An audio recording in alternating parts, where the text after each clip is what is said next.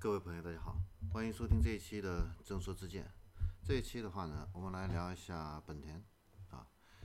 呃，那最近的话呢，本田呢表示啊，公司的话呢将成为全球啊第一个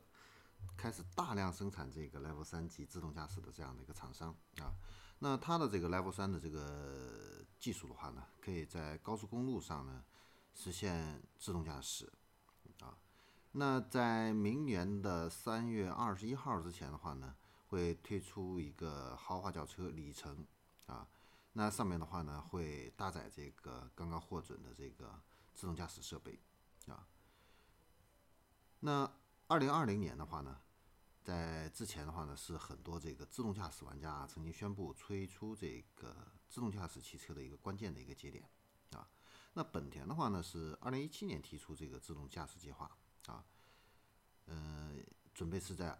今年啊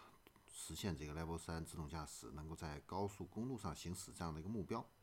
那到二零二五年的时候呢，推出 Level 四这样的一个自动标自动驾驶的这样的一个汽车啊。那今年的话呢，它已经啊发布了这样的一个 Level 三的自动驾驶汽车啊，算是完成了这样的一个呃既定的这样的一个目标。那与此同时的话呢，到宝马的 iNext 的这个纯电动的 SUV 的话呢，现在也是具备这个自 Level 三的这个自动驾驶这样的一个能力。呃，在这个双十一啊，也是全球首发。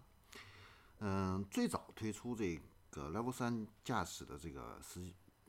实际上是奥迪啊，奥迪在二零一八年的时候实际就已经有了这个 Level 三啊，但是呢。呃，种种的一个原因吧，就是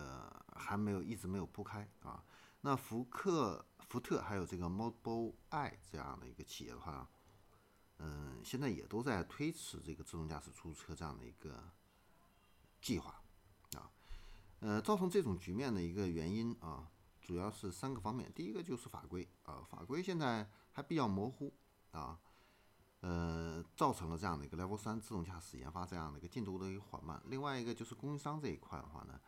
呃，Level 二级的自动驾驶这一块的话呢，刚刚开始实现这样的一个盈利啊，所以呢，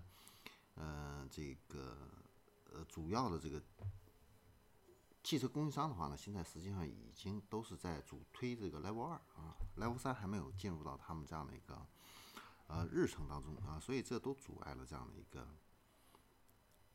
自动驾驶技术这样的一个呃发展。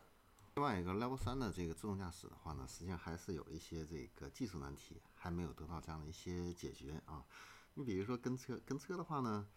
呃，我可能我可以跟着前面的这样的一个呃行行驶的这样的一个车辆，但是如果旁边插进来这样的一个呃摩托车啊、自行车啊，这个自动驾驶的这个车辆可能还。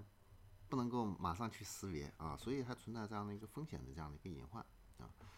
呃，所以还有很多这样的一些技术的一些难题呢，需要去进行这样的一个解决。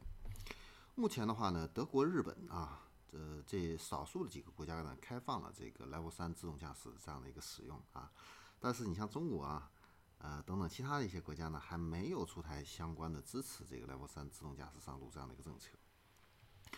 嗯，今年三月份的话呢，工信部发布了这个汽车自动化分级的这样的一个推荐性国家呃标准报批的这样的一个公示。那这个标志的中国现在有了这个属于自己的这个自动驾驶分级的这样的一个标准啊，但是对于这个 Level 三自动驾驶场景的一个描述的话呢，还是比较模糊的啊。呃，也正是因为这方面法规的一个标准的一个呃制约啊，所以呢，呃，奥迪呢。呃，放弃了今这个明年在奥迪 A 八上推出这个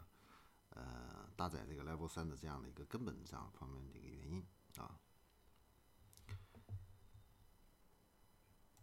那今年最新推出的这个奔驰的这个 S 级的话呢，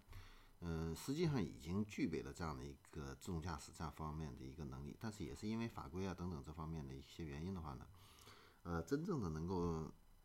实现这个 Level 级的这样的一个 Level 三级的一个自动驾驶的话呢，也是要等到明年啊，在德国上啊这个道路上可以这个开放啊，